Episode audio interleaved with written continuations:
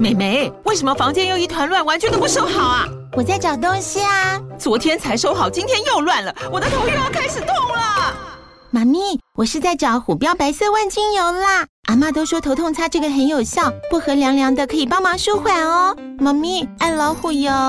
哎呦，今天怎么这么乖呀？很内行哦，还知道要用这瓶百年老字号的。虎标在手，全家神队友。全台各大药局、屈臣氏、康氏美皆有贩售。贵属城自治地零一五七零二号，北市卫药广自治地一一三零四零二三四号。使用前请详阅说明书、警语及注意事项。美好的旅行像天堂，糟糕的旅游是业障。大家好，欢迎收听宵夜障旅行团，我是各位的随团领队 Brian。前几天呢，我们家这个社区的总干事跟我讲说啊，他觉得台湾的疫情看起来好像又越来越严重了。然后他就问我说：“你们的旅游业可能要等到国门开，又不知道要等多久了吧？”然后我就跟他说啊，其实我的看法跟你是相反的，因为我觉得啊，反而像现在这个确诊人数它呈指数型成长的时候呢，我觉得开放旅游的可能性才会越来越高。然后我就看那个总干事不太了解的样子呢，我就解释给他听。我说啊，疫情刚开始的时候，台湾因为有过这个 SARS 的经验，所以我们的这个防疫政策还有机制啊，启动的速度就很快。那也就是因为这样呢，所以我们台湾在二零二零年的时候，那些欧美国家疫情爆发的时候，台湾我们才可以控制得这么好。但是到现在已经两年过去，进入第三年了，然后主要传染的病毒类型呢，也从之前的 Delta，然后转变成现在的 Omicron。那而且世界上其他的国家都已经用数据来告诉你说，这个是一种传染性很高，但是致死率相对来说很低的病毒，所以他们才会在疫苗覆盖率达到一定程度之后呢，去选择跟病毒共存的做法。那当然，如果现在台湾现阶段的情况还是跟之前一样，每天只有三五个确诊或者是境外移入的话，那也就算了。但是现在就已经是那种每天成千上万的确诊人数了。那如果这个时候我们还在用两年前的方式去应应对现在的状况，感觉上是不是就跟周星驰的电影那个《九品芝麻官》里面演的一样，去拿明朝的尚方宝剑来斩清朝的官？而且大家也都看到了，现在其实就只剩下大家最不喜欢的那个强国还在那边实施封城，然后要求清零，要求长时间的隔离。难道我们台湾也要跟他们一样吗？所以像现在政府除了不再公布这个确诊者足迹之外呢，连简讯十连制也都取消了。我觉得是一件好事啊，因为就是像这样子，等大家都能够用理性的角度去面对这个根本就是不可能清零的这个现实之后呢，我们才有可能开始真正的去进入后疫情时代的正常生活。不过话说回来啊，现在这个简讯十连制取消之后，变成要大家去安装之前那个没有什么用的社交距离 APP，我觉得也是一个很奇妙的做法。我们先不说这个简讯传到一九二二这件事情，它对于防疫到底有多大的用处，而且是不是每个人都有很遵守规矩在那边扫 QR code？但是至少它算是一个强制性的规定，就跟口罩一样。那那像是那种百货公司还是大卖场，基本上都还是会要求消费者配合。可是现在这个 APP 啊，如果你没有要求民众强制安装的话，说实在的，问号好奇去安装这个东西的比例的人有多高？因为像是根据陈时中大人的说法呢，是他相信台湾大部分都是高水准的台湾人。但是说真的，以我自己的经验，我觉得成效应该不会太好。不知道大家有没有听过人家讲过一个故事啊？就是欧洲可能有一些国家，他们的火车其实是没有那个验票闸口的，大家都是跑去买票，然后可能用一个机器去打卡这样子。但你有没有打，什么时候打，其实没有人知道。可是，但是呢，如果是这个故事讲给华人听啊，那个台湾人跟中国人都会觉得很不可思议，因为大家会问说，这样子是不是很容易就可以逃票？可是呢，如果这个东西讲给欧洲人听，他们反而会觉得说，你们华人为什么会想说要逃票？虽然我举的这个例子，这个故事可能有一点夸张，但是呢，就连那个 Netflix 有一个影集叫做《绝命律师》，他们在他们法国的广告海报上面都写的，如果你在火车上遇到查票的时候，没关系，你就跟他讲说我不明白，我是中国人这种话，那你就知道他们欧洲人对于中国人的刻板印象是怎么样的。就像很多人也觉得啊，日本人好像都是很有礼貌，是一样的事情。可是呢，我觉得像这个 APP 啊，它这个替代措施，我觉得暂时真的可能不会有什么用。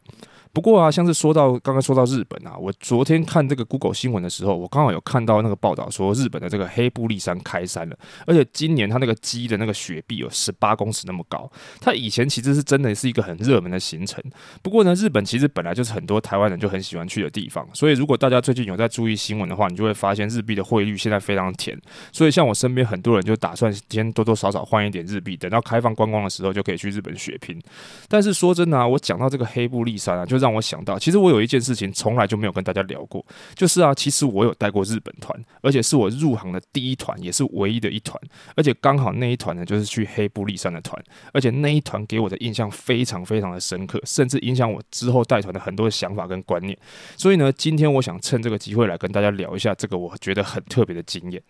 首先一开始呢，我先简单跟大家讲一下这个黑布立山。那当然也有人叫它立山黑布啦，因为它就是立山山峰跟黑布水库两个加起来的一个观光行程，所以你怎么讲都是对的。然后呢，这个黑布立山因为它积雪的关系，所以它每年十一月左右的时候它会封山，然后一直到四月下旬、五月初的时候才会开放游客上山去参观。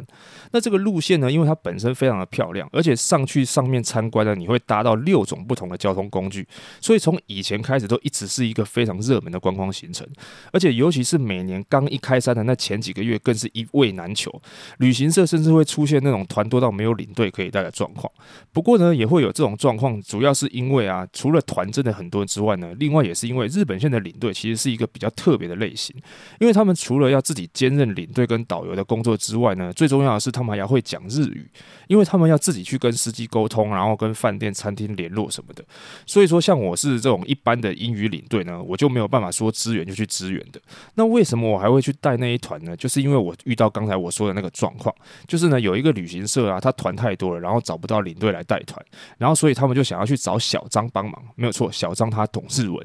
不过呢，很不巧的时候是那个时候小张已经他在日本当地带团了，虽然时间上是 OK 没问题的，但是他不可能就为了帮忙带这一团，然后就飞回来台湾接团。不过呢，小张帮那个旅行社想了一个折中的办法，就是啊，他们可以找一个人，然后不会日文也没有关系，然后他帮旅行社把这个团呢带到日本来，然后小张再接手导游的工作，这样就可以了。那因为旅行社已经忙不过来，又找不到领队了嘛，所以那个旅行社也就同意了。至于那个人是谁呢？大家也就应该知道了。没错，就是我。那其实小张告诉我这件事情的时候，我还蛮紧张的，因为那个时候我完全没有任何领队带团的实战经验，所以后来在机场报到啊、集合、开说明会什么的，我也是开得哩哩啦啦的。幸好一路上啊，除了有一个客人他在飞机上因为没有吃到他的素食餐，一直在那边跟我 complain 之外呢，没有什么出什么大问题。不过我也是一直等到进入入境大厅看到小张之后，我才松了一口气。然后换我跟他抱怨那个没吃东西的客人一直在那边碎碎念、碎碎念，念到我都快发火了。还好小张是一个经验老道的导游，所以他马上带着那个客人去旁边买个东西吃，让他不要再继续那边靠腰。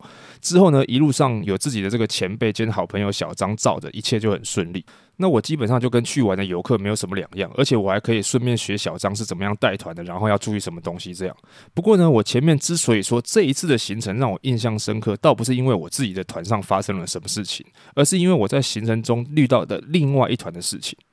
就是呢，有一天呢、我们结束这个合掌村的行程之后，就到某一家饭店去 check in。然后那些柜台的服务人员看到小张，他们说的第一句话就是啊，舅桑，你怎么又来啦？你就知道这个时间的行程有多热门。基本上呢，每一个领队都是一直在带这个黑布力山的团，所以呢，饭店很容易他们三天两头就会看到同一个领队又来了。那那天呢，刚好又遇到另外一个小张认识的一个前辈大姐，她也带了一团台湾团，然后跟我们入住同一家饭店。所以呢，我们两团都办完 check in 之后呢，我们就在那边大厅聊天。可是那一天不知道是不是这个大姐一直在连续带团的关系，所以我觉得她看起来气色不太好，而且她一直在咳嗽，一直咳，一直咳，咳到后来竟然还咳到吐，让我觉得很傻眼。不过呢，我傻眼不是因为这个大姐吐了，而是因为她都咳到吐了，而且饭店的人还拿了毛巾跟开水过来关心一下那个大姐，但是她自己那些在大厅闲逛的客人竟然完全没有任何一个过来关心一下，然后问一下他怎么了。大家可能很好奇啊，我是怎么知道哪一些是他的客人？因为啊，我后来有听到旁边的人讲说，哈，我告诉你，开开心心出来玩，居然遇到一个生病的导游，一直帮逼啊，酷酷傻酷酷卡，刚刚被戏赶快。老实说，我当下听到这些话，我真的觉得除了傻眼之外，真的是超火的。然后呢，我就跑去跟小张讲这件事情。然后小张就跟我说啊，其实那个大姐人是真的超好的，而且她对客人也很好，是好到有一点她觉得很 over 的那一种。像之前大家可能有印象，日本流行过那个雷神巧克力，在它爆红的时候，东西其实很难买。那她是那种会晚上自己骑着脚踏车去各家小店帮客人搜刮巧克力的人。不过呢，说真的，我真的觉得啊，你对客人太好，好像没有什么用。因为像现在他连团连到没时间去看医生，自己的客人还不是一样在那边靠北说风凉话。不过呢，因为那不是。我我的团员，所以呢，我们也不方便插手去多管闲事。没想到隔天竟然还发生了一件更过分的事情。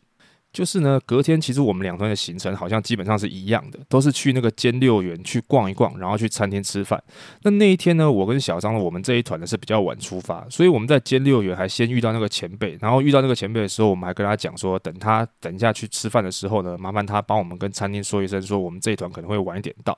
结果没想到，后来我们到餐厅去吃饭的时候呢，那个前辈竟然还没到，而且他比我们晚了大概十几二十分钟，才气冲冲的赶到。然后我们就看他很生气，我们就问他说发生什么事。结果他说他有一组客人啊，在他发门票要进去这个兼六园的时候，就已经找不到人了。然后他就等其他客人进去之后呢，就自己去找那组客人。然后找了大概二十分钟，才发现那组客人在某一间纪念品店里面闲逛。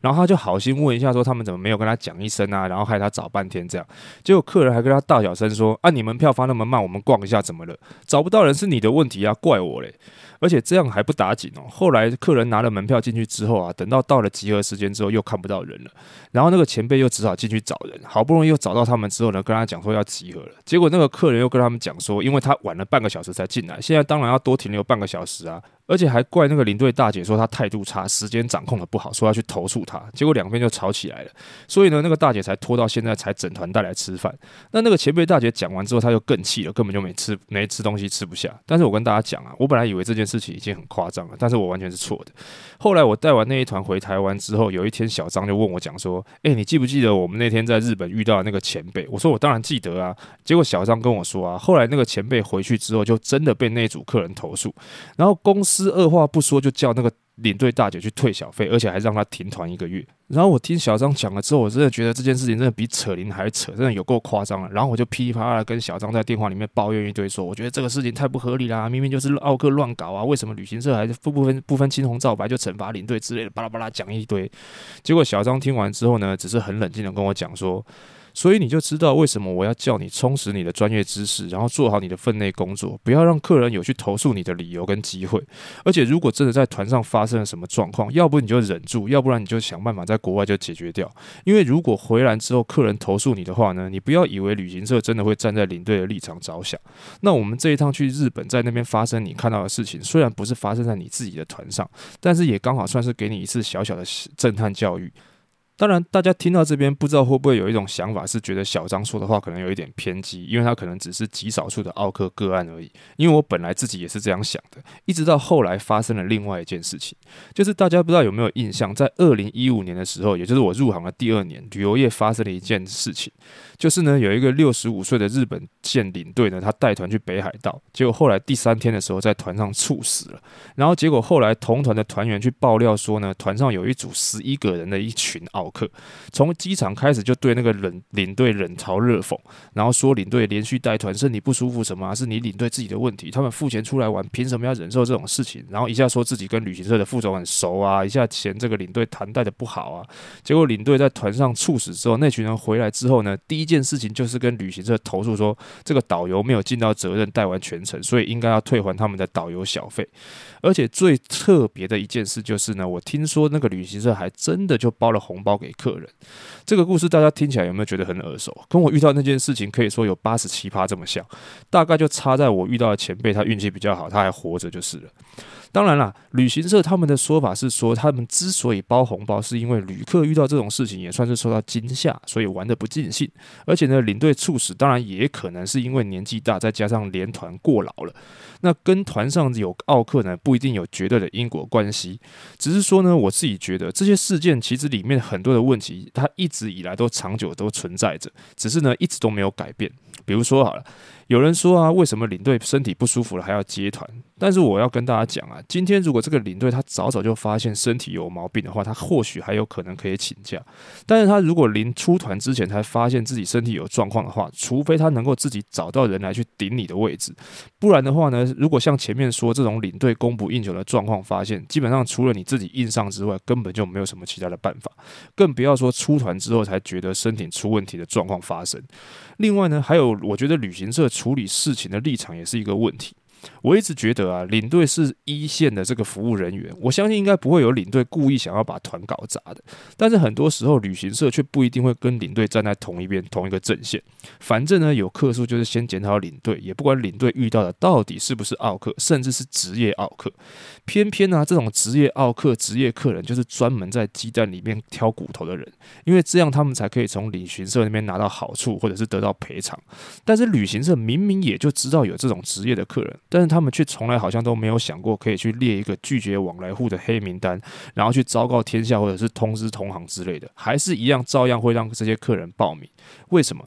很简单嘛，因为面对他们的人就不是业务，也不是内勤，反正遇到客诉呢，就先丢一句话去质疑领队说啊，别人带团都没问题，为什么就你有问题？如果再不行呢，就把这个带团的领队推出来祭天，看是要让他赔钱退小费呢，还是要上屏保打官司，甩锅是不是就这么的简单？当然，你也可以不接受，或者是直接不想干，那也没有关系。反正呢，今天你不带团，也有别的领队愿意带。总之呢，西斗又博西饼兜了，就看谁是最倒霉的那个就对了。所以呢，综上所述，我就只能跟大家讲，以我自己带这几年团下来的经验呢，我觉得小张说的其实完全没有错。因为不管是对领队还是对旅行社来说，明哲保身、保护自己，都是一件非常重要的事情。不然大家觉得旅行社为什么会有这么多奇奇怪怪的切结书？要脱队呢，要签个脱队放弃行程切结书；要变更行程呢，要全部的团员去签一个行程变更同意书。就连团员如果在国外身体不舒服，但是他又不愿意跟领队去医院看医生的时候呢，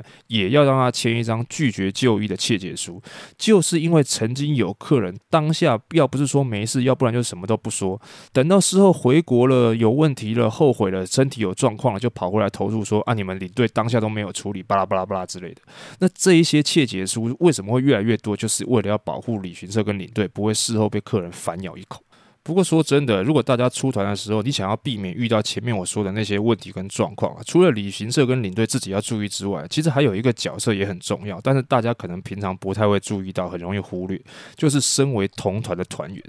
因为今天如果你跟团的时候，你有发现团上很明显的有奥客，我希望呢，大家如果身为同团的旅客，可以站出来协助领队主持公道。就算你不愿意站出来，但是请你不要跟奥客站在同一边，因为呢，领队身份啊。还有立场的关系，有时候很多话我们是不方便直说。但是如果奥克出现什么不合理或者是无理取闹的行为呢，他就不只会影响领队，甚至他还有可能会影响整个团体行程的运作或者是安全。就像我前面说的那组客人好了，他觉得自己晚三十分钟进场，所以应该也要比别人晚三十分钟集合。大家觉得合理吗？那最后如果拖到团体的行程，影响的就不是只有他一个人的吃饭时间，而是全团的吃饭时间。所以拜托大家，可以的话，千万。万不要觉得不关你的事情，所以当做没看见，甚至跟着这个奥克，然后去怪领队办事不利，好吗？好啦，今天讲的这些东西听起来可能不是很有趣，不过其实它真的都是我自己一些亲身的经历。而且像前面刚才讲的，说那个客人觉得说他自己跟老板很熟，这种客人我真的也有遇过。只不过我当时是很白目的回答他说：“是哦，可是我自己跟我们老板不熟。”诶，幸好那个客人也当时也没有怎么样就是了。那我今天跟大家聊这些呢，只是希望跟大家呼吁一下。我觉得人哦是互相的，今天你敬我一尺，我敬你一丈。你出来花钱，不代表你就是大爷啊。我们今天虽然做的是服务业，但是我们卖的是服务跟专业，不是面子跟尊严。希望大家面对到每一个服务业的从业人员的时候，都可以多一点的同理心，也多一点体谅，让我们真的觉得台湾最美的风景是人，好吗？拜托。好的，那最后呢，如果各位对于节目或者是我个人有任何的建议或者是指教呢，都欢迎各位到消费账旅行团的粉丝专业或者是 IG 留言或者是私讯告诉我。如果呢你觉得今天的节目内容不错呢，也希望大家可以在 Apple Podcast 留下你的五星评论，或者是在 Spotify 呢帮我留个五星评分，或者呢是透过节目的小额赞助支持一下消费账旅行团哦。那今天的节目就到这边了，祝大家有一个愉快的一周，拜拜。